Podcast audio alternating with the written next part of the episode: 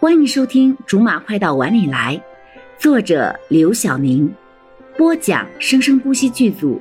本作品由韵声文乐工作室全程赞助。第九十七章：酸竹马的小生气。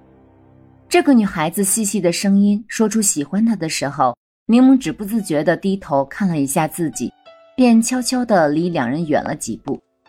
那时的他第一次这么强烈地意识到。原来罗少是这样的优秀的，现在的他竟才知道，这些年来跟罗少偏要争出个高低，竟是因为自己的自卑。好，我等你。他不在乎再多等。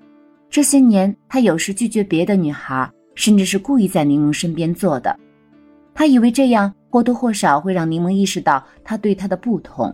他们都不知道，这些想法却让他们两个人越走越远。他们都不知道，让两个人越走越远是他们的胆怯。他害怕，怕失去他，所以他的潜意识选择了这个安全又保险的关系——朋友。可是，你可以先回到我身边吗？他不想他在那个没有他的地方一个人胡思乱想，不想他一个人承受那些他不知道的事情。这个不用这么着急。我很急，你急什么？罗少一笑，把柠檬揽进怀里。因为我不想眼睁睁的看着你跟另外一个男人朝夕相处，我会很不安的。你是什么时候知道的？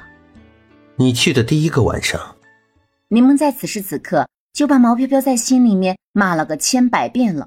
果然不能什么事情都让他知道，就没有什么话可以在他那里停留过二十四小时的。我跟徐树他房间离很远的，两米，一米半。我今晚就去帮你拿行李。你总要让我去跟他解释一下吧？这么突然来又立刻走，虽然徐树不会怎么挽留他，可是也太麻烦人家了。需要解释吗？不需要吗？好吧。你是想说，好歹你也去那个男的那里住了几晚上是吗？又来了，罗少的笑里藏刀。是。如果我没猜错的话，你应该还吃了几顿他亲手做的早餐，跟他一起上下班，晚上坐在一起聊聊天，讨论讨论工作，然后互道个晚安，对吧？是吧？是。罗少，你这是在生气吗？没有，罗少比刚才笑得更加绅士。他在你无家可归的时候收留你，带我照顾你，这么亲切，我为什么要生气呀？你这生气的已经很明显了。不管我生没生气，你真的不打算今天晚上就把行李拿回家吗？好，我去拿。到了徐叔家里之后，罗少根本没有进去的意思，就只是在门口等着而已。徐叔也没有怎么搭理柠檬，反而是在门口跟罗少聊得十分欢快，各种资金啊、债券啊，聊得一堆。柠檬虽然听得懂，但是却十分排斥的东西。虽然柠檬的强项的确也是这些企业案件，可是他从心底里还是挺讨厌这些东西的，总是觉得不如刑事案件来得过瘾。我都收拾好了。柠檬拿着箱子来到了门口，罗少伸手接了过去，脸上带着歉意：“这些天麻烦你了。”徐叔也是很客套：“没关系，我跟柠檬相处的还是很愉快的。”那就好。